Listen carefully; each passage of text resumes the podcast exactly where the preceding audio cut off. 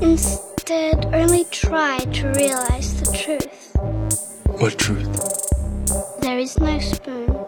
Read between the lines, bitch. There is no spoon. There, there is no spoon.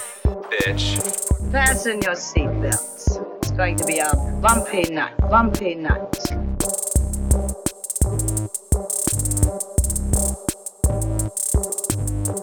Saludos amigas y amigos, yo soy Mario Alegre Femenías Y yo soy Rosa Colón. y esto es Desmenuzando Post Election Edition 2020. Eh, ¿Is it post? Bueno, eso es una muy buena pregunta, Rosa. Eh, y de hecho, no, no es post. Not yet, anyway. No es post. Eh, Estamos toda- full en election times todavía. Es el miércoles 4 de noviembre a las 1 y 17 de la tarde cuando estamos grabando esto. No sabemos quién es presidente de Estados Unidos.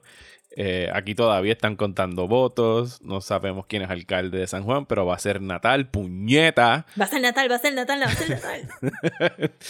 Eh, y hoy pues no tenemos bullshiteo porque honestamente hemos estado doom scrolling por los pasados tres o cuatro días en las redes sociales y lo, de lo único que vamos a estar hablando hoy en el bullshiteo es de el, el- que en, en sí es bullshit, que es una elección colonial como la que nosotros tenemos. Eh, pero vamos a hablar eh, de este proceso eleccionario. Eh, ninguno de los dos somos politólogos, pero ambos votamos. no. Eh, mira Yes. el teléfono ahí sonando, olvídense de eso. Hoy hoy va a ser un podcast de improvisación y errores, así que va a haber novatadas, teléfono sonando en el fondo. Tuve que grabar la, la introducción tres veces. silent, Mario. Lo acabo de poner en silent, sorry. Eh, y nada, queremos hablar más o menos de, de nuestra percepción de lo que ocurrió ayer eh, aquí, o, o está ocurriendo, está ocurriendo. Tengo que dejar de hablar en el pasado. Eh, ¿qué, No tú. ¿Qué tú piensas, Rosa? ¿Cómo, ¿Cómo ves la cosa? Por lo menos a nivel local. No hablemos todavía de los overlords. No, yo ni. Diablo. De verdad que. Mira, puedo, puedo hacer un recount del día de elecciones mías porque Sure. fue un roller coaster. Eh, pues estaba con Carla, e- ella tiene que votar en el mismo sitio que yo y era su primera vez votando y estaba un poquito excited, anxious. Qué cool. Y estaba como que... feeling. Ajá, exacto. Y, y ella estaba como que, no, pues vamos ya mismo, eso va a estar relax. Y yo, "Mm, yo no sé si va a estar relax, pero whatever. Y entonces me puse a doom scroll y en Twitter empezaron a decir, no, que hay una fila de 100 personas, hay una fila de bla, bla, bla en diferentes sitios. Y dice, Carla, vístete que nos tenemos que ir porque ahí va a haber una fila. Y efectivamente, eh, a mí me tocaba este, votar en Caimito. Y fue un, un fact de que a todo el mundo se lo olvidó, porque yo ni, yo ni lo escuché en las noticias. Y yo escucho Radio AM todos los días. Es que cerraron escuelas que eran centros de voto. Ajá. Son estas filas largas que todo el mundo está diciendo como que, diablo, todas estas filas largas. Es como que, sí, sí, las filas largas es porque Julia Kelleher en, en su último fuck you a este país nos dejó con estas filas largas ayer porque ella cerró todas las escuelas que eran centros de votaciones. Paréntesis para decir fuck Julia Kelleher. Again, sí, exacto. Fuck Julia Kelleher.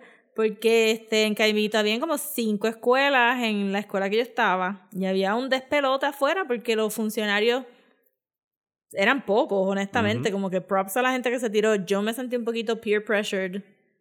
Pero, mano, COVID, no me, no me atreví. Si gana Nataldo, voy a ser funcionaria en el 2024 si no hay COVID. No garantizo que no haya COVID en el 2024. Pero, este, entonces llegamos y la fila estaba súper larga y la tuvimos que hacer. Y, pues, yo creo, y puedo decir aquí oficialmente, que es injusto que todos los apellidos de la A a la C vayan al mismo salón. Ajá, porque hay un montón de apellidos. Porque mi la A fila C. era más larga. La mía también. Porque yo creo que ya es hora de empezar a dividir estos apellidos, como que el colegio 1 debió haber sido dos, de la B a la C, de la A a la B, de la B a la C, Sí. porque entonces tenía este viejo este estadista porque tenía una gorra del American Eagle y me dice de la nada, porque nos estaban preguntando los apellidos, el mío es Martínez. Y yo, pues señor, usted no puede estar en esta fila, tiene que irse a otro lado. Ah, es que yo siempre he votado acá arriba, refiriéndose al segundo piso. Ujú. Y yo, señor fantástico, pero es que no necesariamente va a ser en el mismo salón. You have to fly away, little eagle. Look for your classroom. Get out of my queue.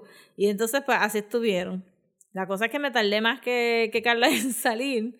Y Y nada, entonces salimos y Caimito es bien particular, Mario. Yo no Ujú. sé si tú sabes esto. He visto tus fotos. Sí, Hay como que en mi documentando carre- Caimito. sí. En mi carretera hay como que 100.000 iglesias clandestinas. For no reason. Y una de ellas puso ese maniquí con los ninja, con el Teenage Mutant Ninja Turtle costume y el cutout de Angelina Jolie. Y pues paramos a tomarle una foto y en eso, cuando vamos a dar la U, escuchamos un ruido y un cable se había espetado en la goma. Y era un cable como de cuatro pies y estaba dando en la puerta como que plac, plac, plac, plac. Y yo, diablo, va. Y entonces me bajo y lo quito y es como que la goma se está vaciando. Y yo, of course que la goma se está vaciando. Shit. Entonces tuvimos que ir a una gomera.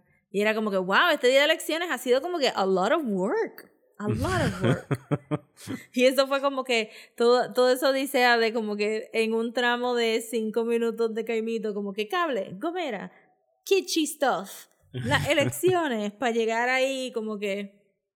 Mi hermana había dicho, no, lo- mi hermana me dijo, no, los resultados se van a saber el mismo día. Y yo, yo no sé si eso va a pasar.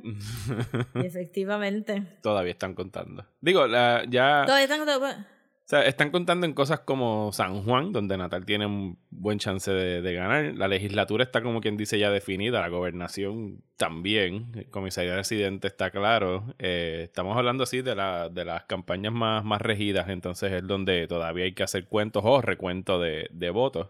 Esta mañana pidieron eh, una, hicieron una convocatoria de, de voluntarios para ir a hacer lo- el conteo de votos de Natal y las fotos que vi en redes sociales estaba Bueno, repleta Bello. la placita de, 200 personas de plus fueron. Piedras. Yes. Yo hubiese ido Sí, si, si no fuera por el COVID, de verdad. Pero yo me hubiese tirado tranquilamente. Sí. Es que el COVID. Pero sí, es, parece que es como que si hay un margen muy pequeño, pues eh, automáticamente se reactiva el thing. Pero tengo entendido que Miguel Romero hizo un papelón. Sí, porque él se declaró, sí, él se declaró victoria como a las 9, 10 de la noche. Does he not, does he not understand how voting works? Ajá, Este, no. Se le dieron una cantidad de votos. Sí, él declaró victoria como con el 60% de los votos, una cosa así. No, con menos. con- tuvo que haber sido con menos porque a las nueve habían menos. Ah, ¿O sí? Había menos. No me acuerdo, porque los de San Juan empezaron a bajar bien. Sí, bien lentos. Lo que pasó, porque lo que yo vi en la conferencia de prensa fue que, el- que el- los funcionarios de la CE dijeron que no iban a postear los números porque todavía no habían cerrado los colegios, pero que los votos por adelantados y que si los votos de encamados ya estaban en el sistema, son las 5 el sistema hizo plap y tiró un zafacón de resultados. Que ellos habían dicho, yo creo que, yo creo que para, porque es Puerto Rico, o sea, estamos viendo en Puerto Rico, yo creo que el momento que el comisionado dijo que no iban a soltar los números todavía, inmediatamente se soltaron los números Y se cayó la página. para que los periodistas estuvieran ahí como que, ¿qué pasó? Y se cayó la página y todo el mundo histérico y Pierluisi y Miguel Romero hicieron lo mismo que Trump quería hacer ahora. ¿Qué está haciendo ahora? Pues el, el plan de Trump era coger, porque se supone que todo el mundo que mandó su ballots por correo es mayormente demócrata. Y que la gente que, que es republicana, que no le importa el COVID, iba a votar El mismo día. on-site. Ujú. Que iba a crear un, una cosa que ellos le llaman el Red Mirage, que es que el día de elecciones los resultados iban a ser bien altos para los republicanos porque se estaban contando los on-site voting y entonces los, los que mandaron por correo y venían después y que ahí es que se iban a, a nivelar las cosas.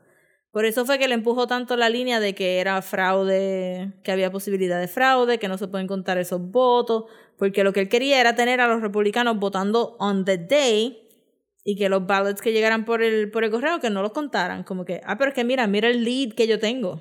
¿Para qué vas a votar, votar ¿sabes? ¿Para qué los vas a contar? Ajá. Y eso es lo que Pier- Pierluisi que hizo. Eso es lo que Miguel Romero quería hacer, pero no contaba con que Natal sabe cómo funciona el sistema que está participando y que sabe contar y tiene, tiene como que basic knowledge de matemática. So, ahí fue cuando entrevistaron a Natal y dijo, ¿por qué no han contado todos los votos que yo voy a conceder de qué? Y pues, entonces estamos acá. Y muy bien por Natal. Si eso pasó, ¿tú estabas despierta cuando eso pasó o no? Eh, no, yo me levanté a las 2 de la mañana para chequear.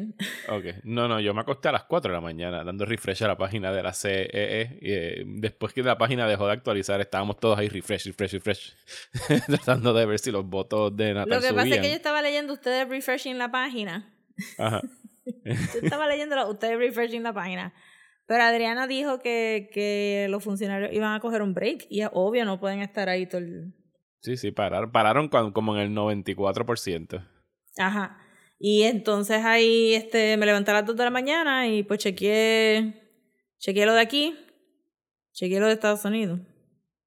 Y este y me acosté a dormir y parece que en el transcurso de levantarme a las 2 de la mañana apagué la alarma y llegué hoy súper tarde a casa de mi hermana.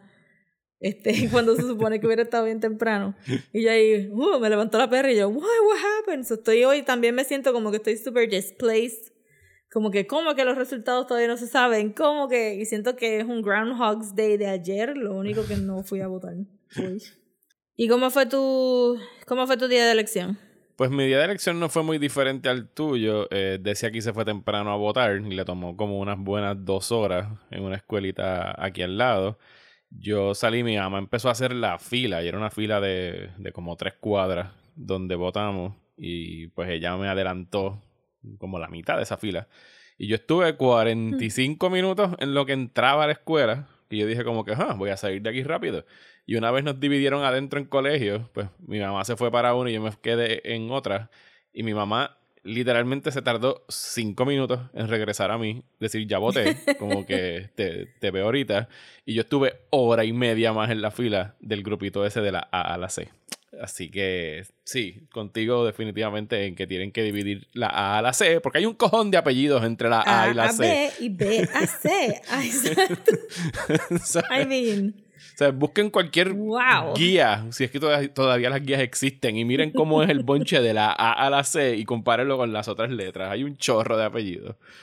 Pero, pero sí, lo, lo- y- ajá. eh, habían Ajá, sí, funcionarios sí, sí. De, de todos los partidos, estaban bien organizados allá adentro, estaban limpiando todo, por lo menos aquí estaban hasta chequeando temperatura en la escuela que yo fui. Eh, en la carpeta que te daban las papeletas, después que la entregabas, alguien la limpiaba con un wipe y se la daban a otra persona para que entrara las papeletas. Así que por lo menos no me sentí en COVID danger en ningún momento de, Mm. de la fila. Habían dos o tres personas que estaban Yo como que muy cercanas. Pero yo lo que hacía era que les daba la espalda.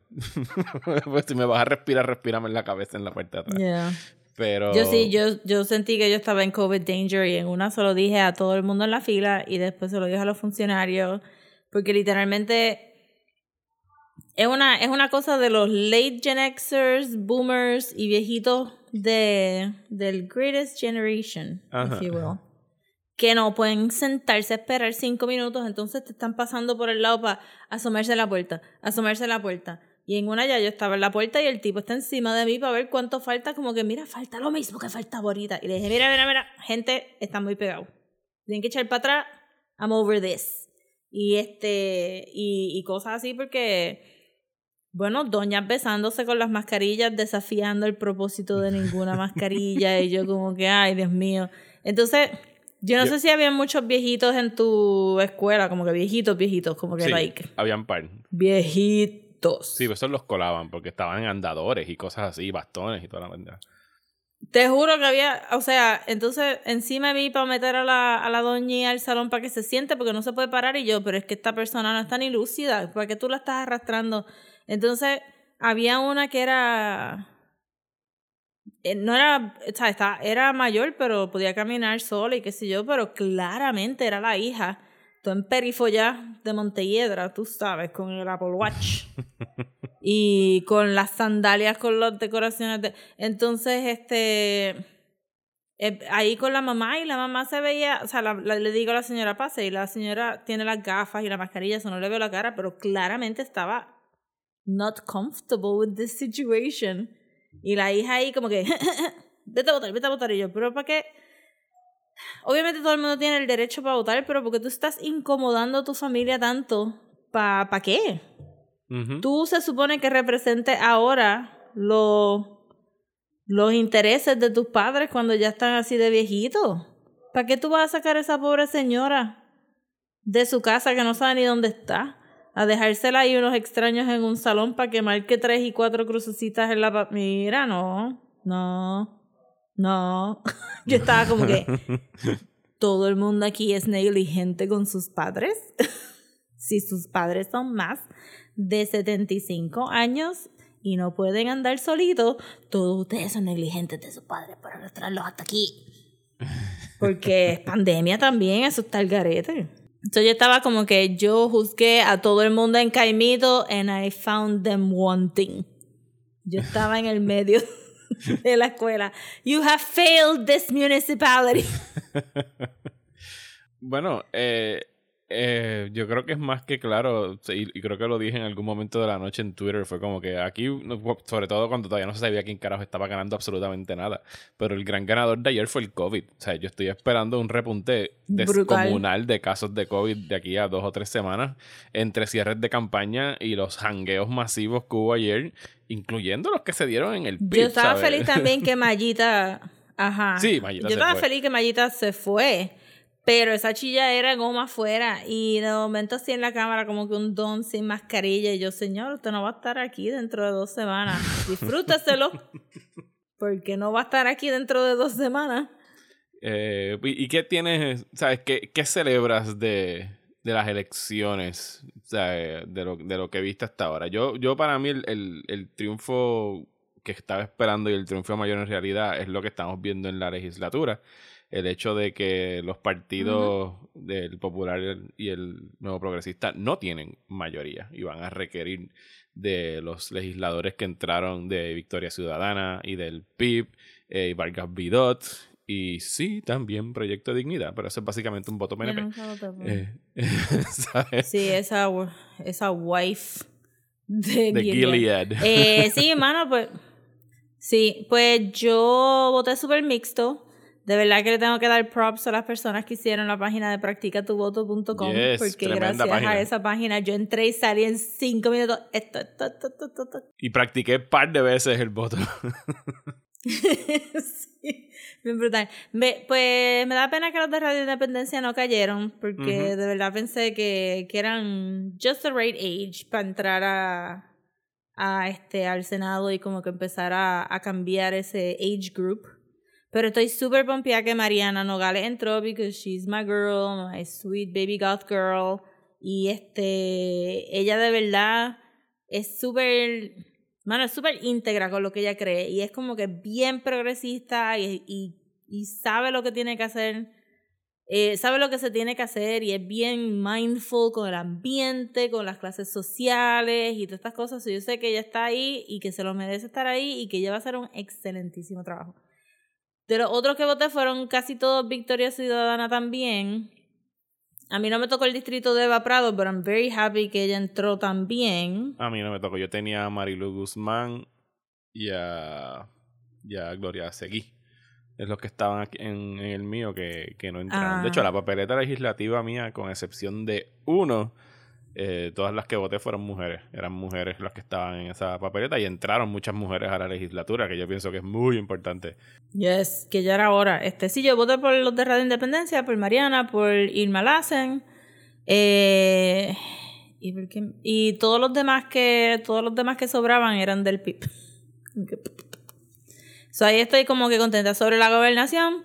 De verdad que voté with my conscience. Voté por, por lo que yo quería votar y sabía que no iban a ganar. Ajá. Pero lo importante era votar y darles ese voto para para esto, pero I'm very surprised que Charlie no fue el que ganó, o Charlie, if you will. Este, yo de verdad pensaba que Charlie era el que iba a estar ahí adelante y que Pierluisi o Pierre Loser, if you will, no iba a llegar a la gobernación.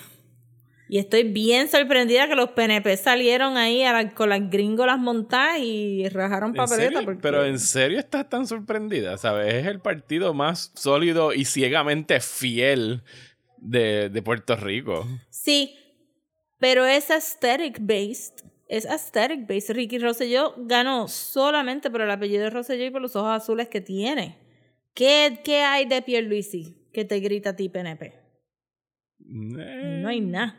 No, hay no. nada. No hay ni Bueno. personalidad. Es un canto jamón ahí. Bueno, pero Charlie perdió porque es acá, por- sobre todo en, en San Juan, Victoria Ciudadana y el Partido Independentista le quitaron un chorro de votos que probablemente hubiesen ido hacia él. Yo creo que no, yo creo que Charlie perdió porque es un huevo sin sal y se fue súper conservador en vez de... no, él, él, él ayudó, él contribuyó activamente en, durante los pasados dos meses Ajá. a embarrarla una y otra vez. Después de ese primer debate, todos los populares suspiraron y dijeron, diacho, votado Votado por, por Batty". Batia. sí. So, ahí de esto, pero como quiera yo pensé que los PNP iban a estar un poquito más reacios a votar por él en específicamente, no por rajar la papeleta, sino por porque era Pierluisi. Digo, Porque y- también las primarias de ellos no estaban buenas. No. Ellos rechazaron activamente a Wanda. Lo próximo hubiera sido rechazar un poco más a Pierluisi para enseñarles al partido que no están representándolo a ellos tampoco, pero they don't give a shit. No, no, no, ellos La van a todas hasta abajo, pero, pero no van a ser cuatro años eh, fáciles de, de gobernanza. O sea, no tienen la legislatura, van a tener que llegar a acuerdos eh, y a alianzas con otros partidos para poder mover cualquier cosa en la legislatura. El único problema ahí es que, pues como sabemos, son los, los vínculos bien estrechos entre Pierluisi y los verdaderos gobernadores de este país, que son la Junta. Eh, y que pues por ese lado pues sí hay que Que bastar- lo a haber único que, podría bregar ahí es como que. Sí, que Biden gane para que Biden en algún momento en cuatro años se siente a se acuerde de Puerto promesa. Rico. sí. se acuerde que de promesa y que revalúe promesa y que Raúl Grijalva todavía sea el comisionado de los recursos naturales para que él sea que... Y es como que... No. Lo único, lo único bueno sí es que la legislatura va a estar diferente, que hay muchos alcaldes que cambiaron y pues... Ujú. Hopefully that, that changes things. Me parece que escuché en las noticias que todos los alcaldes de los terremotos se fueron. Todos, todos los alcaldes de terremoto gente se fueron. El de Guánica entró por, dijeron, por write-in. I know, un conservador gay, qué mierda, ¿verdad? Como que you're, you're almost perfect, just, just give a little bit more. un poquitito más. Pero sí, todo eso está, y, y Mallita también, pero entonces cosas como Mallita molestan porque entonces la gente, la gente lo único que tienen para castigarla a ella es el voto, cuando se supone que ella está siendo investigada por haber dejado esos almacenes llenos de, de provisiones y hopefully lo primero que hace esta gente o en el primer año agarran y empiezan a hacer redadas de no, tú dijiste esto y se encontró esto y sabemos que tú sabías de esto y tienes que, tienes que, que pasar por algún proceso legal porque es que o sea, perdiste, no eres alcaldesa más de Ponce, pero eso no te quita que te escondiste suministros en tu y que te cantaste aire que menos sabías y no, no, no, tienen que hay que empezar a, a que hayan repercusiones también. Está brutal, hermano. Sí, no, no, eso es algo que, que estoy de acuerdo con que suceda, pero yo overall estoy bastante satisfecho con, con lo que yo voté versus los resultados. Eh, he visto pues mucha gente desilusionada hoy, particularmente gente joven que sigo en las redes sociales. Estoy hablando de 20 somethings que a lo mejor era la primera vez que estaban votando y estaban bien ilusionados con un cambio, pero yo les diría a esas personas que quizás nos estén escuchando que no se desanimen, aunque no lo parezca y están frustrados. Ayer hubo cambios significativos en la composición política Ujú. de este país y para mí es una antesala a cambios mayores, ¿sabes? El, el que diga ahora mismo que los dos partidos que había de mayoría durante todas estas décadas todavía están sólidos, no lo están para nada. ¿Sabes? Ayer si tú sumas todos los que sacaron no. Los, los otros tres partidos, estamos hablando de que están por encima de lo que sacó cualquiera de los otros dos. O sea que ahí o sea, se, se está fragmentando eh, los votantes de Puerto Rico y es posible que estos partidos que corrieron ayer continúen en cuatro años y se solidifiquen, ¿sabes? El Partido Dignidad no es santo de la devoción de ni, ni tuyo ni mío, ni de mucha gente que conozco, pero esos son personas que han salido corriendo de, de los populares y de los PNP, ¿sabes? Son PNP extreme los que están en Partido eh, Dignidad. Sí, es nuestro propio Tea Party. Exacto. Y ¿sabes? tuvo bastantes votos, ¿sabes? Más de lo que cualquiera pensaría con, con lo que estaban Way corriendo para de la gobernación. pensaba, sí. Pero igual estamos hablando de que, o sea, esa segmentación en partidos, yo creo que el, bipartidismo como tal, esta fue la última elección, ¿sabes? y algo tienen que legislar en los próximos cuatro años, ya sea la segunda vuelta o alguna transformación en términos de, de cómo es que se elige el gobernador para que el que venga a gobernar no gobierne con un 30% de los votos. ¿Sabes? El 70% de los votantes están en contra de la persona que escogieron. Y pues no, no van a ser cuatro años el- fáciles. Pero ningunos cuatro años lo son. Pero es que realmente el, la actitud de Pierre Loser debería ser ahora mismo como que no venir en son de triunfo, como que, diablo, me llevé el 60% de los votos, venir humilde, bajarle y decir, bueno, claramente si quiero hacer algo este durante estos cuatro años, tengo que empezar a yo cambiar mi actitud y, y, empezar a ver qué es lo que la gente quiere de verdad, porque si tú entras ahí como que y uno ahí, no, tú no ganaste, tú estás ahí de raspar, este, y no puedes venir como, como Ricky Rossell. Vamos a ver lo que él hace, porque de verdad que se ve bien y... Yo no... Y yo vi lo- los números de votantes de, eh, Fue la única estadística que vi hoy, pero me imagino que es igualita en la de los populares. Pero el PNP ha pasado del 2008 acá. a- ellos ganaron, creo que el 2008 con un millón de votos. Después bajaron a 800 mil, 600 mil fue Ricky y ahora están ya por 300 mil. ¿Sabes? Eso es una erosión inmensa, ¿sabes? De, de lo Yeah. que eran hace 10, 12 años a lo que son hoy. Y, y pues estamos Es viendo que- el, el crecimiento de, de alternativas. Yes, es que de verdad todas las personas que, o sea, Ricky Rosselló y, y Pierre Loser también, se ven como que el goal era ganar la gobernación y ahora están como que, Oh shit. ¿qué es lo que yo voy a hacer ahora? Porque no tiene ningún plan. ¿Qué Él no tiene ningún O sea, Ricky decía que tenía un plan, pero no tenía un plan. Pero Luis no tiene un plan. ¿Qué, va a, qué se va a sentar? Se va a sentar ahora a decir, ya, che, ese revolú de la pandemia, ¿cómo lo voy a meter a esto? Es como que. Él está ahí como que, uff, llegué. Y ahora. Bueno, y él era de ¿Quién los me va a partidarios ayudar? de que había que empezar a abrir las escuelas y que la gente fuera y para el carajo el lockdown y todo eso, así que ya veremos qué pasa con eso. No es Sí, que eso es lo que él dice, la pero actual eso- gobernadora esté haciendo absolutamente nada al respecto. Eso se desapareció Dios después mío, como un de florero de ineffectual. Claro que sí. Tú lo sabes. Esa otra, es que son todos iguales. Mira, cada vez que yo le veía la cara a Ricky Rosselló, yo decía, este está pensando que se pudo haber mudado a Miami hace como cinco años atrás y que él no tuvo que haber venido a hacer este revolú, pero el país lo empujó para hacerlo. Y él, cada vez que se le iba la, la, la vista, yo pensaba, yo pude haber estado en Miami. Yo pude estar, haber estado en un trabajo corporativo que me hubieran pagado un montón de chavos y nada. Y Wanda igual. Pero Wanda aquí como que yo estaba cómoda en el departamento de justicia haciendo nada y nadie me decía nada. Y yo estaba tres horas tomándome un café y nadie me decía nada. Y ahora, tengo que estar aquí. este yo pude haber estado chinchorreando el domingo y ahora no puedo salir a chinchorrear porque todo el mundo sabe que yo era la gobernadora y me van a gritar cuando entre el chinchorro. Ajá. Y ahora Pierluisi va a ser igual. Cada vez que se ponga serio va a estar como que yo pude haber estado en Washington haciendo mierda. Ayer- Yo no tenía que estar en este revolú. Ayer ya le estaban gritando por colarse en la fila de la escuela para votar. Qué brutal, muy bien gente que lo hizo. Props to that. Eso es lo que eso es lo que hay que hacer, que no tengan ni un momentito de paz, que uno que uno les recuerde a ellos todas las cosas que han hecho. ¿Quieres cambiar el enfoque? a sí, Natal va a ganar. Declarado está. ¿Quieres cambiar el enfoque a Estados Unidos de Norteamérica? ¿Qué va a pasar allá? De verdad que estoy bien perdida, este no puedo creer, lo único que tengo que decirle a Estados Unidos es que somehow no puedo creer que sea tan close la la, Can't you este, la- really? la brecha, ¿verdad? ¿Sabes? O sea, eh, por, las mean, por los números que vi ayer, Pudieron haberlo disimulado just a más little gente bit. votó por Trump en estas elecciones que en las anteriores. Eh, yo creo que uno de los mejores tweets que vi era algo así como que decía, no me acuerdo quién lo puso, pero que básicamente esto demuestra que el 2016 no fue un fluke. La gente que está votando por Trump eh, vio los terms and, eh, terms and conditions del contrato, les gustó lo que vieron y le dieron agree y ahora están aquí para quedarse.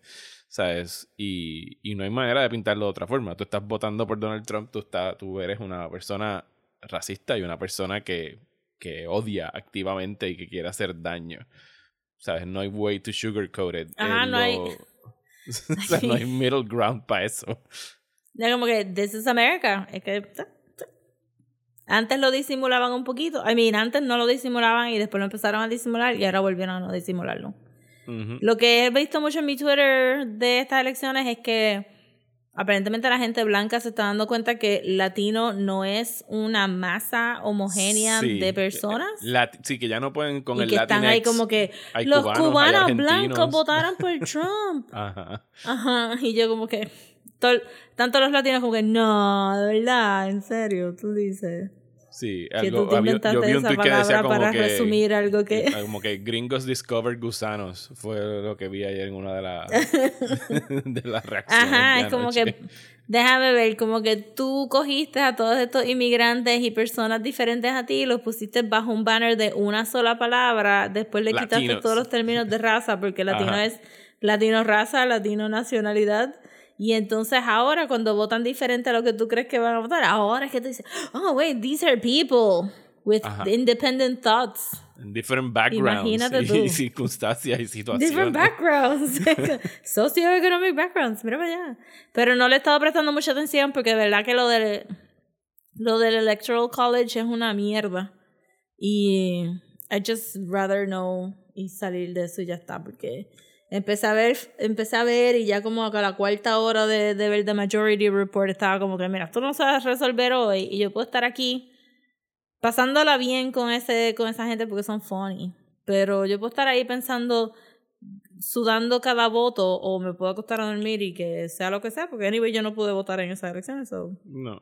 No, lo, lo, lo que está, you, lo que, lo- están diciendo y lo último que vi es que pues los estados como Wisconsin y Michigan están flipping blue que y lo que pasa es que como dejaron para lo último los republicanos eh, parte de su estrategia era pues después decir que eran fake news y empezar a cuestionar los resultados cuando por fin empezaran a contar el mail-in voting pues entonces poder decir que qué raro que ahora todo está subiendo para Biden y es como que bueno sí cabrones ustedes decidieron que se contara esto último Eh, y- lo que se vislumbra es que sí que gane Biden pero va a ser eh, por un margen mínimo no la pela ni el blue wave que se estaban imaginando porque pues no sé en qué realidad viven sobre lo que verdaderamente es Estados Unidos y, y he visto como que mucha desilusión dentro de mi burbuja, ¿sabes? Por el hecho de que, ¿sabes? Sí, están, están empezando a aceptar que Estados Unidos está roto y no tiene solución. ¿Sabes? Que ustedes viven en una nación predominantemente racista y que conviven con ellos, ¿sabes? Codo a codo. Y que eso no hay manera de, de cambiarlo, ¿sabes? Eso es, se pasa de una generación a la próxima, a la próxima, a la próxima. Y así ha sido por 200 años de su fundación. O sea, es una nación fundada en odio por otras razas. ¿Sabes? It- it- it's in their está blood. baked in. Desde la Ajá. sangre que derramaron de los native peoples hasta todo lo, La todo lo que hicieron con la esclavitud, esclavitud, hasta todas las colonias fake que han tenido por todos lados como nosotros. Y mientras ellos vivan pensando que el pasado es pasado y cuenta ya, borra y cuenta clara, pues no, tú sabes. Ahora todo el mundo se da cuenta que Estados Unidos de verdad es así. Ujú. Que no es como te ponen las películas y las propagandas que ellos se tiran, que de verdad son, they're shitty. It's a shitty country. Ajá. y hablando de shitty countries, creo que ese es el Yes. segue, porque ni siquiera hemos dicho de qué rayos íbamos a estar hablando hoy. ¿Qué rayos vamos a hablar hoy, Rosa? Vamos a estar hablando de fascismo en, en ficción este, para nuestro Dystopia Month. Yes, pues pasemos entonces porque a nos hablar. sentimos así en dystopias. Yes. Pasemos entonces a hablar de The Hunger Games y Minority Report. Welcome. The time has come to select one courageous young man and woman for the honor of representing District 12 in the 74th annual Hunger Games. It's your first year, Prim. Your name's only been in there once. They're not gonna pick you.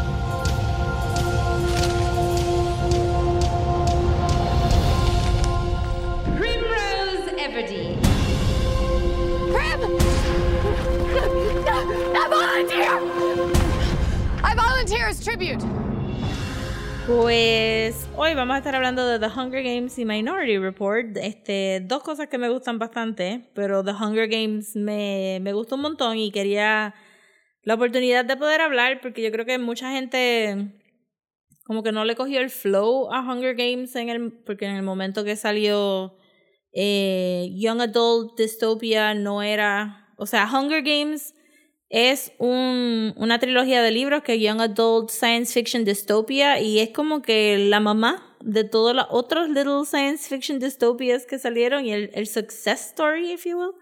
Sí, la, y la las más películas exitosa. salieron y como... Sí, la más exitosa de, de o sea, que Susan Collins películas, es como todo. que... Ajá, ajá, pero el libro, el libro es bien popular, como que el libro es, yo te diría, igual de popu- popular que Twilight, tú sabes, lo que Twilight hizo para los vampiros en esa época, esos young adult, este, vampire feelings, este, Ajá. Hunger Games lo, lo hizo, pero más con el libro que con la película. Siento que mucha gente fue bien dismissive de la película, comparándolo con Battle Royale, que Ujú. no tiene. Una vez tú entras a la historia, pues no se parecen en nada other than teenagers. Este, y pues. Siento que, que el- el- los libros de Hunger Games estaban tratando de decir algo sobre Estados Unidos que ahora es bastante apparent. Y es que en las películas y en los libros, pues Estados Unidos o Panem es como un este Roman Empire. Y lo que estamos viendo es esa decadencia de, de ese Roman Empire, lo único que con todos los trappings de Estados Unidos, ¿cómo, cómo funcionaría una distopia en Estados Unidos? Pues The Hunger Games eh, te lo enseña eh, a través de los ojos de Katniss. So, asumir que todo el mundo vio Hunger Games. Sí, sí, sí, no. que- Full spoilers para Hunger Games de aquí para abajo. Sí, full spoilers para Hunger Games, porque creo que eh, creo que Susan Collins en su libro eh, hi- hizo unos choices que son bien particulares que me gustan mucho. So, para resumir, eh, Panemes, Estados Unidos, eh, tuvieron una guerra civil donde entonces se separaron todas las facciones en, ¿verdad? El presidente separó, el presidente de ese momento, no President Snow. El presidente de ese momento entonces separa este, diferentes facciones en diferentes distritos con diferentes roles de, para, para que la nación funcione, eh, menos District 13, que le tiran una bomba nuclear y lo sacan de, de onda. Y como parte de esa rebelión, pues todos los distritos tienen que dar dos tributos eh, para que jueguen los Hunger Games, se mueran.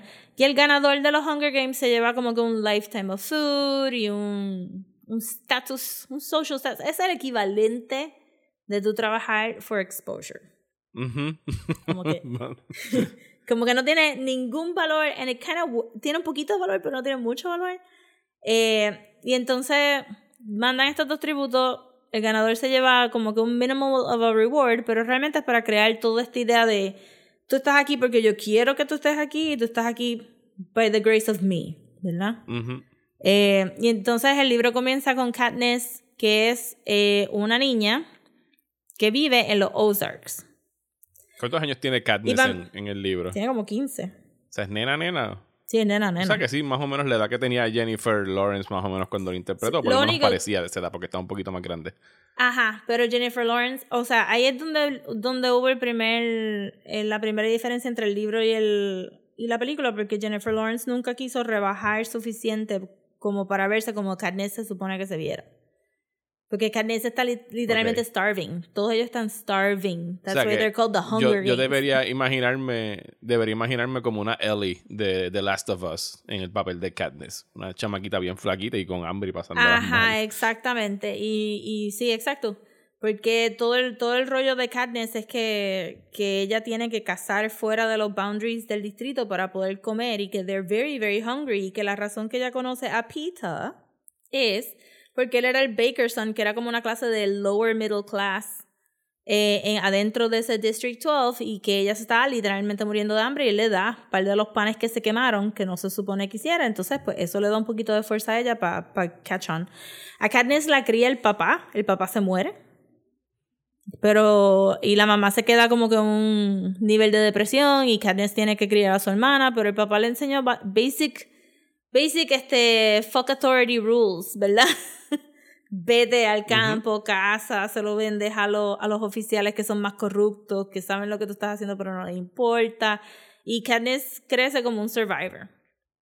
Adentro de este fascist eh, country donde tú solamente puedes trabajar en ese distrito haciendo lo que ese distrito hace y como están los Ozarks es el coal mine y que todos los recursos que se generan van directamente a la capital, the capital, y más nada, tú sabes, como que that's your life, tú sabes, if, me imagino, no hay ni tan siquiera, o sea, esto es un fascist government que ni tan siquiera este, puede pensar en, en, piensa de ellos so little que no hay ni tan siquiera una regla to procreate.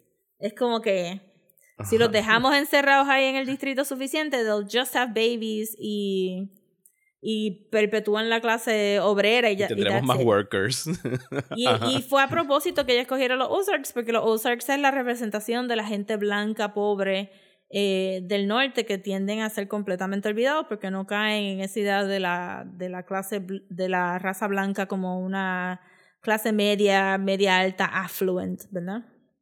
La gente de los Ozarks están media olvidada. Ujú. Y pues el director de la primera película, no me recuerdo el nombre, I didn't think he did a particularly good job. Gary Ross es el director de la Gary Después fue. Francis Lawrence en la próxima. Sí, yo hubiera querido que fueran mujeres directoras, pero está bien. You can't have everything. Pero sí, como que él trajo esa estética de las fotos bien viejas de los mineros de los 50. Entonces el vestuario de, de, de la película es como que ellos están así en su, su, qué sé yo, trajecitos de los 50, porque esa es la época que quieren evocar para ese distrito. Pero no es coincidencia que toda la gente negra viene del distrito de agricultura. No es coincidencia que los tributos de los distritos más ricos son están más grandes, más altos porque tienen más acceso a comida, tienen más acceso a proteína, porque lo que ellos lo que ellos trabajan son lujos o tecnología. So ella te está diciendo, mira, América de verdad está, está dividida en estos en estos grupos. Y la gente carga con esto, como que Katniss no va a superar su su nivel de pobreza de su área a menos que literalmente ponga su cuerpo on the line para. Para ganar ese, ese Hunger Game. Y al final del día, pues te das cuenta que de lo vacío que era todo, realmente, porque ella pasa a ganar el primer Hunger Game, que tiene como que un home court advantage, porque le dieron bosques bien parecidos al de ella, le pudieron haber dado otra cosa, and she would have floundered. Eh, y y de momento ahí es donde, ahí es donde la historia se pone súper interesante para mí. So, para mí lo más interesante son como que el segundo, el tercero... Bah, espérate, me confundí con las películas. La segunda, la tercera y la cuarta película, pero son realmente dos libros. Dos ahí, libros, ajá. sí. Ahí es donde se pone bueno porque... el, el- el famoso split del último libro para sacarte Yes. una película más que empezó but to con, be fair... con Twilight o fue, o fue Harry Potter Harry el que lo hizo primero. Ya perdí la cuenta. Harry Potter lo hizo primero. Sí. Harry. Potter. Sí, porque es que era un montón. Yo realmente pensaba que el tercer libro era unfilmable. Pero hicieron. They The actually Games. did it. Ajá. Ok. El tercer libro es exactamente igual que la película y era como que, huh, you did it. Ese párrafo que yo tuve que leer tres veces para saber qué ella me estaba diciendo, you did it. Very good. Este, adaptaciones de libreto, porque eso es un revolú. Pues a mí ahí es donde se pone buena la cosa, porque fuera de que sí es una competencia de niños que se tienen que matar para ver quién gana for, for nothing, porque de verdad no ganan para nada. Eh, ahora, en la segunda película, cuando ya saben que la naturaleza de Katniss es ser un poquito bichita y malcriada, cómo la rebelión se agarra de eso para manufacturar una, un, un héroe. Porque Katniss no es un héroe. Katniss está manufacturada para hacer propaganda. No quiere decir que no quiere decir que ella es como que she's she's not actually a rebellious hero. Ella simplemente es una nena que es media malcriada y bichita y la mercadean así. Pero entonces a la misma vez tienes al, al fascist government reaccionando a esa propaganda y dándole importancia a una nena que no era importante desde un buen principio porque she's just manufactured. Pero eso es que en Hunger Games se hacen tanto show de cómo la maquillan, cómo la, la de esto, porque todo el mundo está creando una imagen que ella no tiene y que no es. Eso te están diciendo mucho de los símbolos de rebeliones son, son vacíos, Símbolos. pero están hechos para motivar a la son gente. símbolos y Ajá, nada más. Exacto. Ujú. Ajá, y más nada. Sí, no son como, bueno, pero tú sabes, Batman, you know, the hero we, we deserve, tú sabes Ajá. much more than a symbol. Este, y pues sí, me gustó mucho que, que de todas las películas y, e historias así de distopia de Young Adult, este, esta realmente te está diciendo, she's not. She's not anything that you think she is. She's just un random person que decidió tomar ciertas decisiones y fueron televisadas porque los Hunger Games son televisados y la rebelión dijo, dale, pues vamos a usarla. Y todas las cosas buenas que le pasan a ella es simplemente porque la rebelión la quiere usar y porque el gobierno está tan dead set en reaccionar a esa, esa rebelión. Eh, skipping through, el verdadero, y por eso, no, no skipping through, pero este, por eso es que el verdadero, el verdadero problema de Hunger Games ya al final es que la rebelión se ha convertido igual de mala que, la, que el fascist government. Y si te recuerdas, no, no viste la película. Bueno, spoilers para las últimas películas. Zumba. Spoilers para las últimas películas. Eh, cuando cuando este, la hermana de Katniss se muere. Se muere, gente. Se muere. La manera que se muere es este, lo que colma la copa para Katniss, porque en los Hunger Games les habían, o sea, la diferencia de, Battle Royale y de otras cosas y de Hunger Games es que the Hunger Games are being televised y hay un cultural language que se, que se forma alrededor de los Hunger Games. Que tú puedes darle chavos y comprarle cositas que le caen en un canister con un paracaídas a los, a los players y la gente asume que siempre son boons de los dioses del Capitol dándole como que a estos, ¿verdad? Sus gladiadores en la arena. Que en la última película cuando President Snow, que no he hablado mucho de él porque de verdad es como que generic fascist president, ¿verdad? White Ella- dude, Ajá. Ajá, el, eh. Ajá, el Kiefer, el, el Donald Sutherland character, que, que lo hizo súper bien.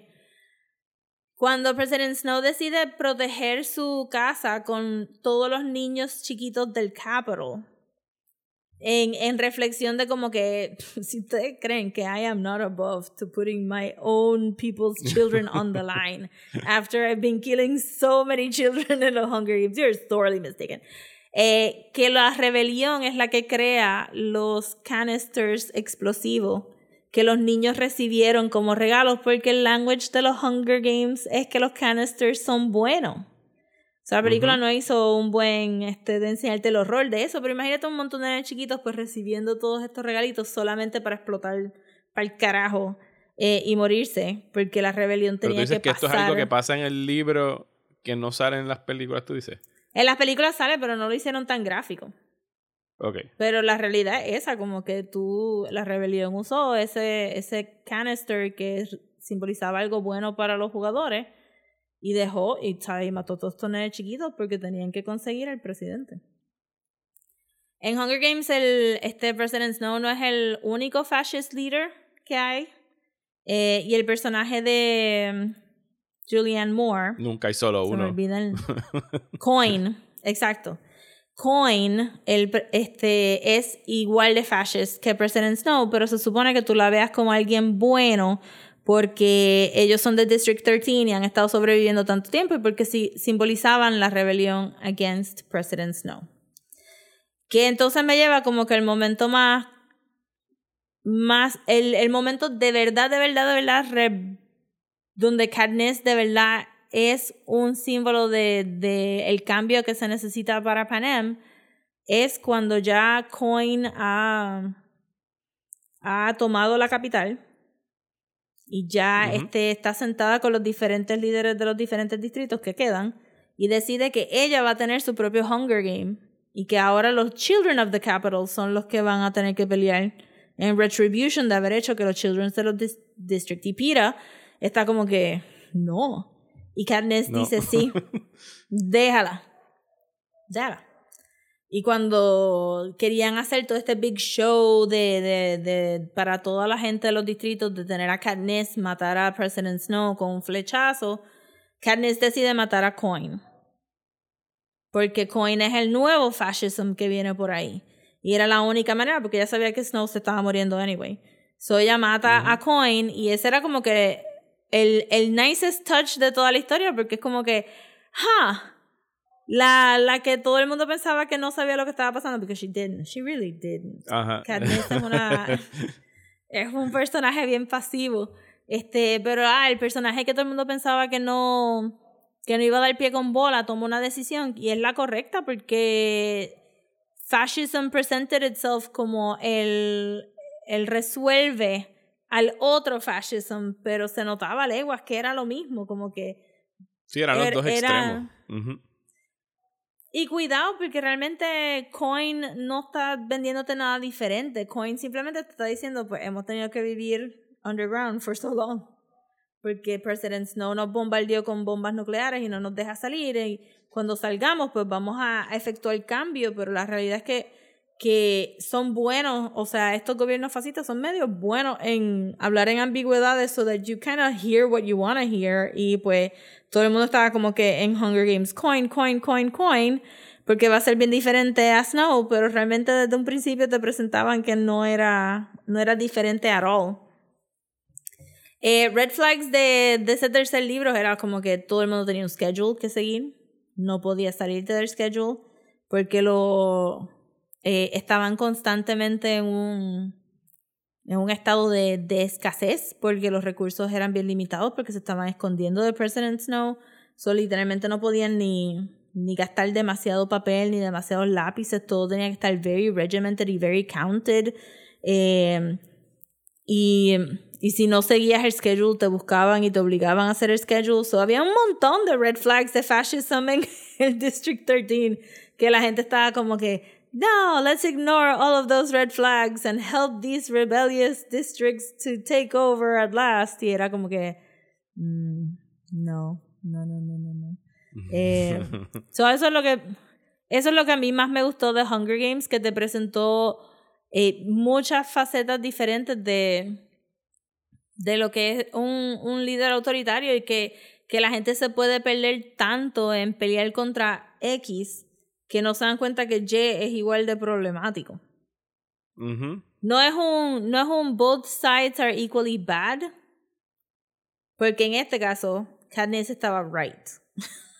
Ujú. Pero, Eso- este, exacto, no es, un, no, no es una historia donde tú vas a encontrar un very clear cut bad guy como Darth Vader y un very clear cut good guy como Luke Skywalker y decir, bueno, es obvio que la rebelión es buena. Es como que en este caso, en Hunger Games, la rebelión es just as bad and just as fascist and authoritarian as the authoritarian leader. Lo que pasa es que estás tan perdido en la historia de pensar de que Katniss de verdad va a traer ese cambio a través de la rebelión del Mockingjay, que es hasta el final que tú te vienes a dar cuenta como que no, no, no, todo el mundo tiene que, todo el mundo se tiene que separar de esta retórica y de estos simbolismos and really take the rebellion in their own hands, como entonces hace Katniss, que mata a Coin no como The Mockingjay, sino como Katniss, regular citizen. Ujú. sí, hashtag not all revolutions. Hashtag not all revolutions, pero, pero en Panem, yes. so, por eso es que a mí me gusta mucho Hunger Games y me da, me da media penita que la gente fue un poquito dismissive de la historia cuando salió. Eh, yo sé que las películas no fueron super awesome comparado con el libro. Y hubo mucho Yo talk tengo que de... acabarla. Yo. O sea, mi, mis issues con Hunger Games es que para mí lo, lo más que me gustaba de Hunger Games era toda la parte política y toda la distopia y todo Ujú. lo que estaba pasando en Pan Am. Pero obviamente, por lo menos esas primeras dos películas dependían mucho de The Actual Hunger Games. Y cuando llegaban a los Hunger Games, yo I tuned out, ¿sabes? No me importaba. Era como que I don't care watching these kids killing each other. No, no, no, no estaba lo suficientemente invested en los personajes como que para que esas segundas mitades de las películas eh, me, ¿sabes? me conectaran conmigo. Sabiendo ahora que la Yeah. tercera y la cuarta, por consecuente, eh, yo entiendo que no hay Hunger Games en esas últimas dos, sino que Bueno, es la más sobre ciudad la, la entera son rebelión. Hunger Games. Son los Hunger Games. Sí, Eh, voy a buscarlas y, la- y las voy a acabar de ver. De hecho, me, me las pintaste de una manera que yo pienso que están bien cool ahora mismo para, para que mis hijos las vean. Y yo pienso que es algo que les puede gustar. Así que. Es mucho gris, es mucho gris. ahí. A mí me dio, o sea, me hubiera gustado que las películas fueran mejor. Es- ahorita no acabé mi pensamiento, pero, pero parte de la idea de que, de que Jennifer Lawrence no quiso rebajar mucho por el papel fue porque dijo que pensaba que porque el readership de Hunger Games era tan joven que iba a estar dando the wrong idea sobre body issues. So, eh, hay un poquito de disconnect de que Katniss se ve tan healthy porque Jennifer Lawrence es una nena bien atlética. No, no tiene, no es como que super muscly, pero se nota como que, yeah, she looks very active y Sí, athletic. no está pasando hambre. Ajá, no está pasando hambre. So ya de por sí eso se ve como que un poquito off. A mí me gustó mucho como el primer director built up District 12, pero no me molestó el otro director haciendo The Capitol, como puso The Capitol con los really garish costumes y los really weird este makeup styles y todo eso estaba súper bien. Lo que pasa es que había algo de de pues en el libro porque estamos viendo los pensamientos de estamos leyendo los pensamientos de de Katniss pues no se siente tan pasiva en el término de una historia entretenida pero ver a Jennifer Lawrence súper callada por mucho tiempo trying to figure things out and she doesn't porque Katniss es un poquito lenta también on the uptake y y muchas cositas diferentes que le cambiaron como este no sé si sabías que tuvieron que hacer que Pira no fuera tan débil a pesar de que él se está muriendo de hambre también porque entonces Ajá. se ve como que she's emasculating him y en la segunda que está en el agua el, el, ¿verdad? El, la segunda a mí me gustó un montón porque todo el mundo que eran los otros tributes estaban bien brutales. Trajeron como que un montón de actores bien buenos para los otros tributes. Eh, Amanda Plummer y Ajá. este hombre, Bernard. Eh, que que la- el punto del libro de ese setting es que tiene agua porque President Snow piensa que como Katniss vive en los Ozarks y no hay ningún lago adentro de District 12, que ella no sabe nadar. Pero plot twist, el pai la llevaba a pescar a un lago fuera de los boundaries de District 12 y ella sí sabía nadar y se supone que eso era un momento de como que él diciendo como que, ah, no se va a ahogar. Bueno, pues.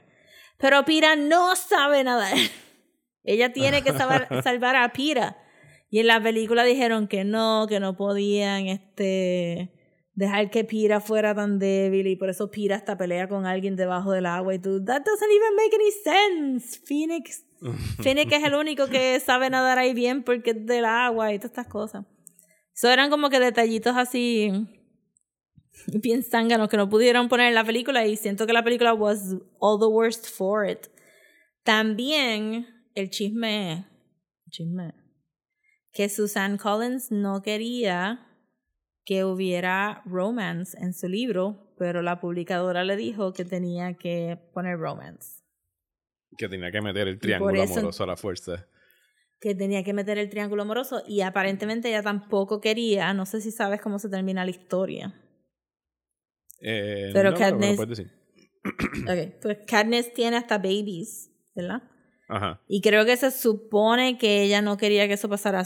Ella quería que Katniss se quedara siempre con post-traumatic stress disorder de todas las situaciones y con esa idea de Que sería lo normal. There's hope because I brought change, but I'm not part of that change. Es como un como si fuera un hero's journey donde ella está tan eh, como es este Frodo.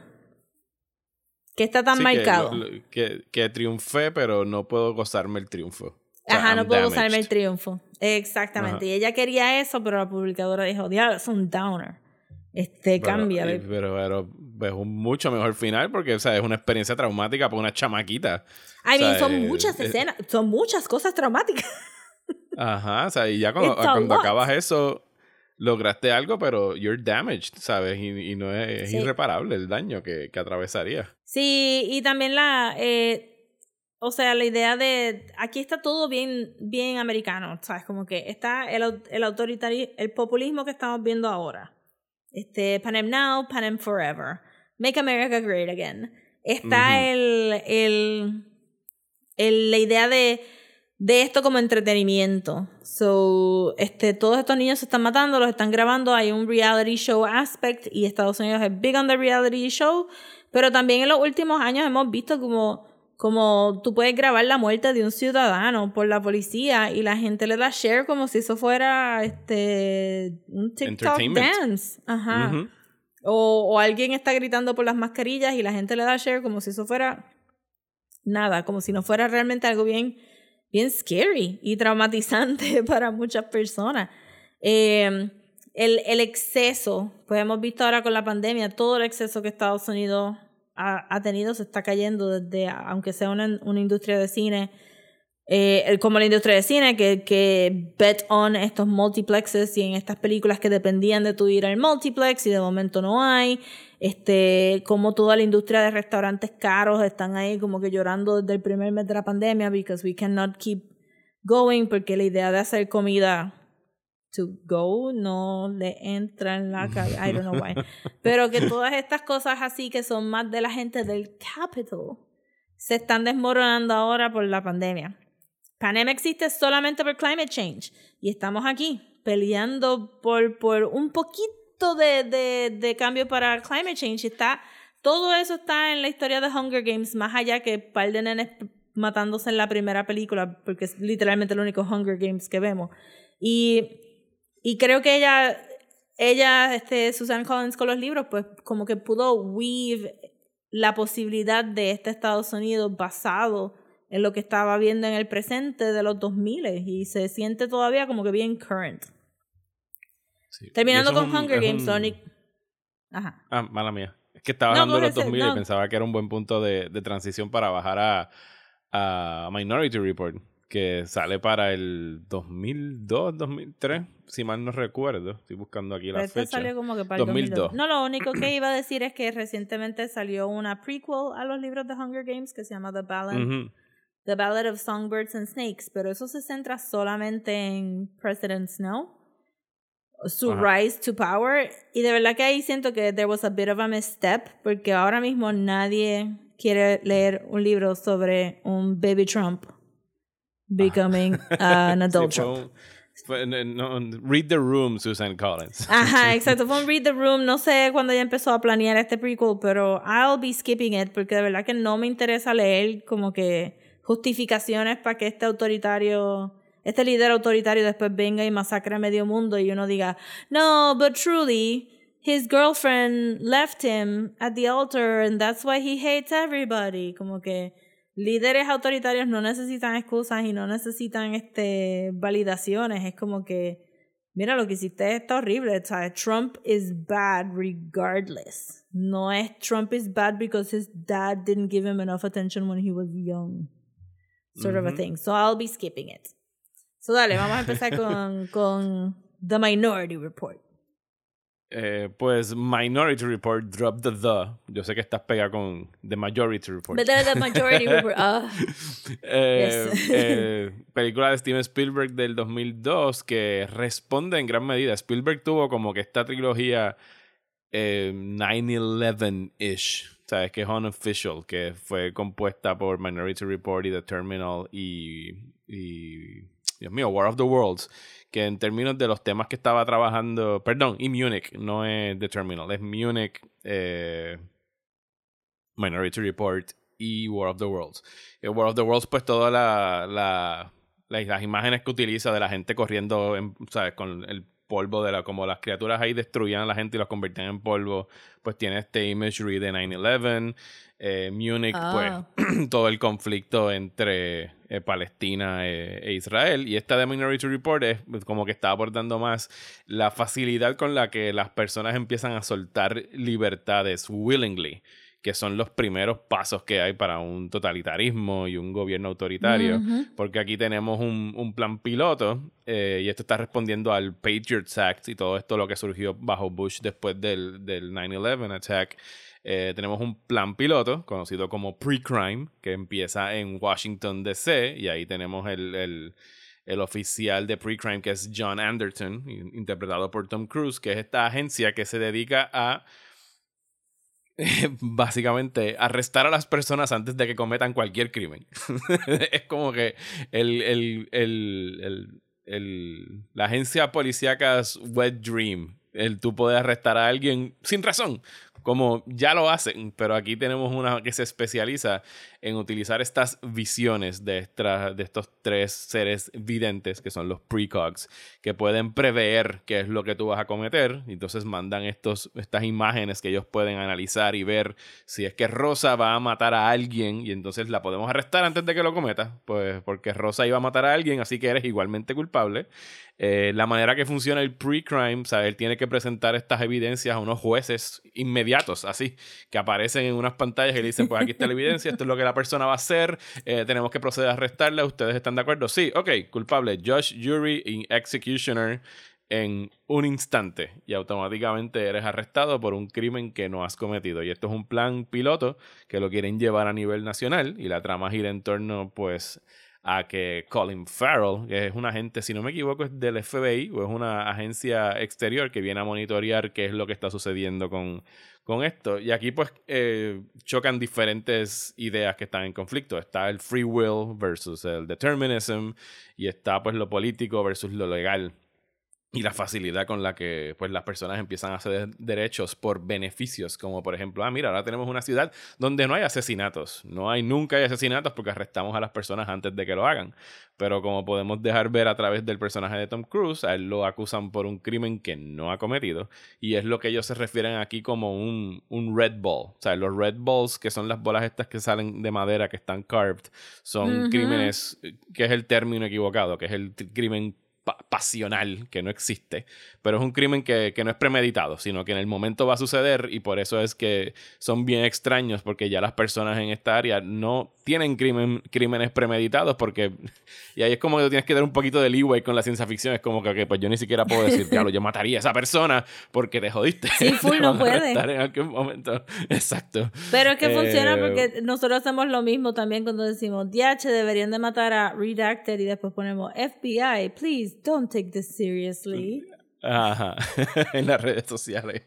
Eh, y entonces pues empieza la trama de que él está tratando de encontrar su Minority Report, que según una de las doctoras que estuvieron en el plan de los precogs, es como que este archivo que guarda uno de los, de los videntes, que es otra posibilidad de lo que hubiese sido tu, tu, tu futuro o whatever. Que en el caso de Tom Cruise descubrimos que no tenía ninguna otra posibilidad, que él iba a matar a esa persona no matter what.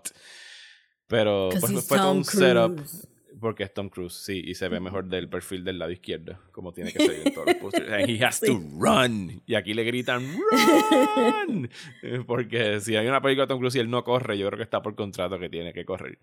Pero yo pienso que. Minority Report hace un muy buen trabajo de, pues, de lo fácil que es empezar a introducir ideas eh, autoritarias y, que son como que proto-fascists. O sea, ya cuando el gobierno está empezando a meter la mano de qué manera podemos restarle libertades a la ciudadanía y empezar a controlarlos mejor eh, y que no solo se extiende a lo que está haciendo Pre-Crime. En la película vemos muchas cosas que ya están pasando. O sea, lo que son el targeted eh, branding de cómo tú vas mi- caminando por ahí Ujú. y hay estos sensores que te detectan los ojos y te dicen, hola Rosa, ¿a ti te gusta el arte? Mira, compra esta cosa. Está pasando ya en términos de redes sociales, los algoritmos, que tú fuiste a otra página externa y le diste clic a un video de haditas mágicas y cuando llegas a Facebook de repente tienes un 20 anuncios de hadas mágicas porque en algún momento le Y ni diste un eso, como que porque WhatsApp está conectado a Facebook. Cualquier conversación que tú tengas en WhatsApp de algún brand, te lo tira rápido Facebook ahí y YouTube, como que, you know.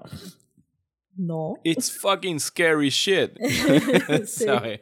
Y son cosas que estaban, que se estaban ya eh, vislumbrando en esa escena de Minority Report cuando Tom Cruise está que- caminando por el shopping mall y empiezan a hablarle de, de The Gap y todo eso. Y le están hablando como la persona que se hizo el, el intercambio de ojos. O sea, él Sí, hizo un. Para poder. pa- sí, horrible esta escena, pero muy buena. Se pone bien, bien cringy, bien horrible. Pero que pienso que es como que esta película que está trabajando dentro de una distopia, donde como, o sea, es una falsa utopía, donde tenemos este mundo donde el crimen ya no existe, ya no hay asesinatos, aunque sí consumen muchas drogas, porque Tom Cruise es adicto a ellas y se consiguen Yeah. bastante fácilmente. Eh, pero que es bien, ¿sabes? El, el brinquito de, de tenemos esta cosa bien buena y bien chévere que funciona a oh shit, que es lo que hemos cedido a través de estos privilegios que ahora creemos que nos tenemos, es mínimo, ¿sabes? Un empujoncito. Y esto es algo que estaba siendo ya abordado durante la, la era de Bush, que no fue una buena era tampoco, por más que ahora con este mierdero que tenemos digan diablo con Bush, no, con Bush un carajo, con Bush también fue una mierda y fueron otros Asquerosos y un terrible gobierno. Y, pero que demuestra cómo constantemente hay que hacerle frente. a estos gobiernos porque es bien fácil. O siempre ellos van a querer controlar tu vida, van a querer controlarte más, van a querer apretar y que tú tengas menos derechos vendiéndote la idea de que en realidad te están dando más cuando lo que están haciendo es quitándotelo, ¿sabes? Y es un, es un little push lo que falta para, para llegar a eso y cada vez que regresa este populismo, ¿sabes? El, el push es más fuerte, ¿sabes? Y es más, y, y, y, y consigue más aliados. Y eso da mucho miedo, ¿sabes? No, Sí. no está fácil.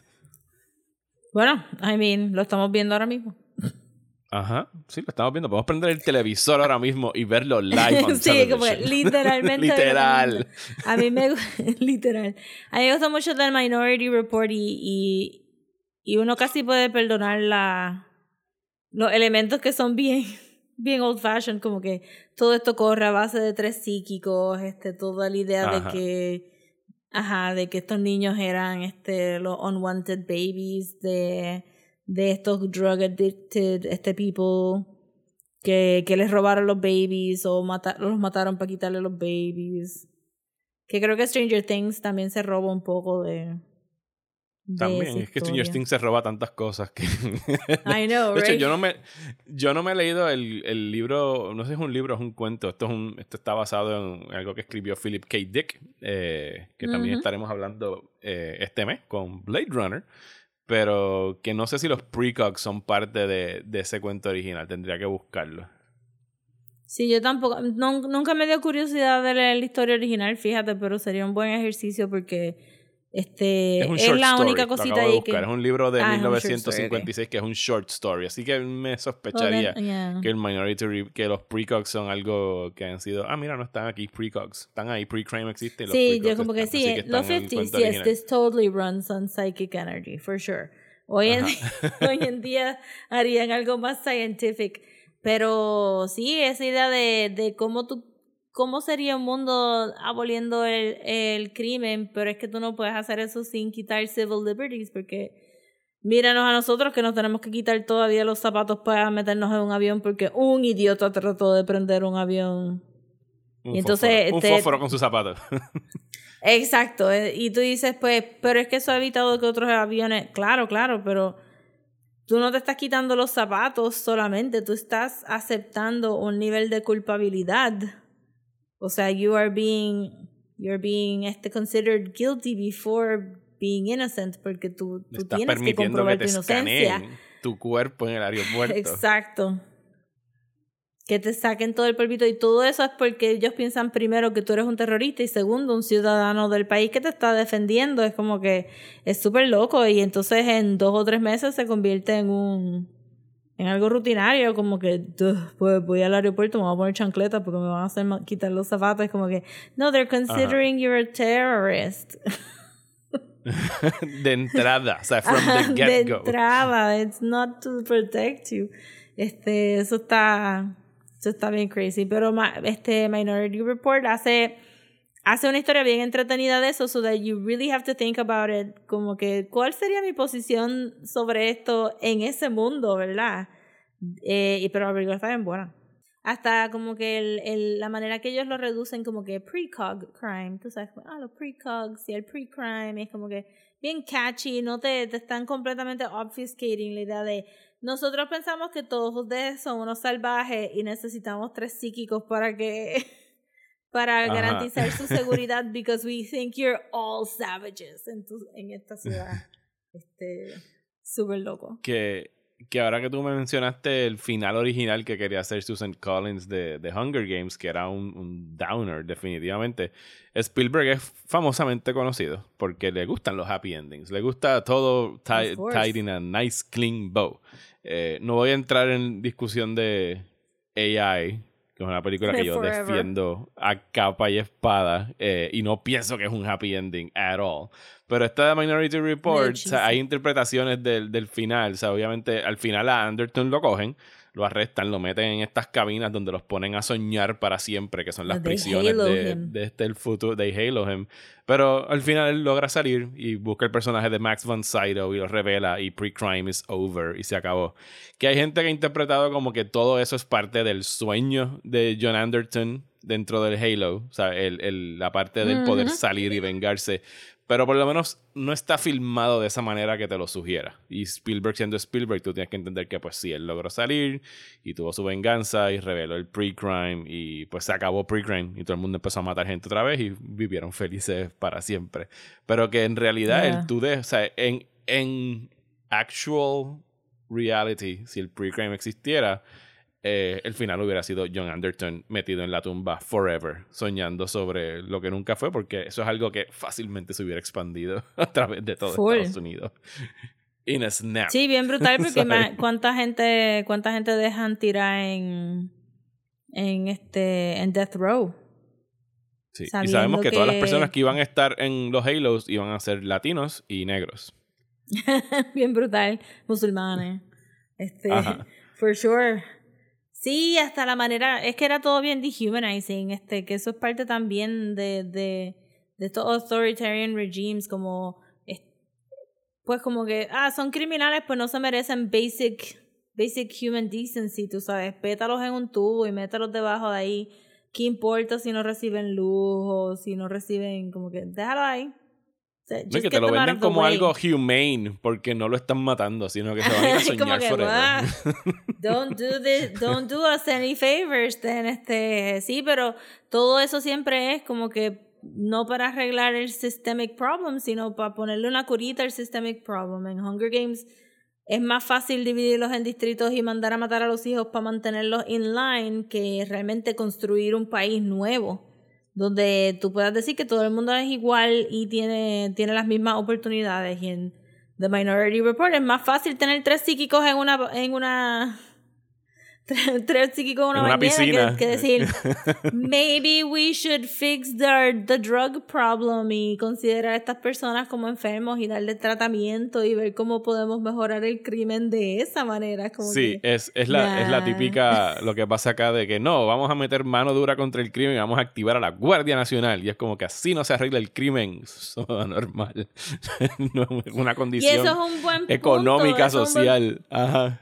Ajá, y eso es un buen punto, eh, maybe, maybe para centrar la conversación, porque la, la idea de este episodio era de que nosotros tendemos a reaccionar bien, eh, bien favorable a, a, a estas revoluciones y estas peleas en el cine. Y estos ¿verdad? héroes, y estos héroes, ajá. Ajá, y estos héroes en el cine, pero cuando nos está pasando al frente de nuestras caras no nos damos cuenta. Y eso de, de mano dura contra el crimen y el Three Strikes you're, and You're Out que Clinton hizo por allá y el War on Drugs. Es una manera de crear este mucho miedo de no salga, ten cuidado, si te pasa algo es tu culpa porque estabas en un callejón y coger a la gente que tiene droga, regardless que sea como que un, una poquita droga o mucha droga y la intención de consumir la droga o la intención de vender la droga y todo el mundo se va igual para la cárcel y en la cárcel se ponen peor y nunca Y los ayudan con la adicción. Sentencias de 20 años y si violas a una mujer te dan un año eh, de sentencia. Ajá, cosas exacto. Y, pero tú sabes, la guerra y, y hablar siempre en términos de guerra cuando son problemas sociales, todo eso es como que viene como parte de un authoritarian eh, rhetoric. Y a nosotros no la, no las dan todos los días en las noticias y nosotros, este, mucha gente de la sociedad dice, ay, esos pelús, ay, esos los que protestan, ¿por qué, por qué deberíamos de tener todos estos derechos y servicios y whatever? Como, porque ellos se merecen esos derechos y, y, y, o sea, yo trabajo, yo soy decente. Porque, y todas esas cosas, toda esa basofia es este son ñoñerías de, de ese miedo que nos venden para ellos quedarse en poder, como, como por eso es que dicen que los PNP son, son esto un poquito más, o sea, tienen más protestas en contra de los PNP que los populares, pero ¿quiénes son los que entran en poder y rápido ponen una, una ley en contra de protestar al frente de- del Capitolio? una ley, pues, ¿quiénes son los de mano dura? ¿Quiénes son los que se pasan diciendo que tú sabes, que la gente pobre, que se pasa robando, que si son vagos, que si el welfare, que si todos son conservadores y que, que están a paso de ser un authoritarian regime. Just a little push. Como lo que estamos viendo ahora. Exacto. Just a little push. Just like right now. Just like right now.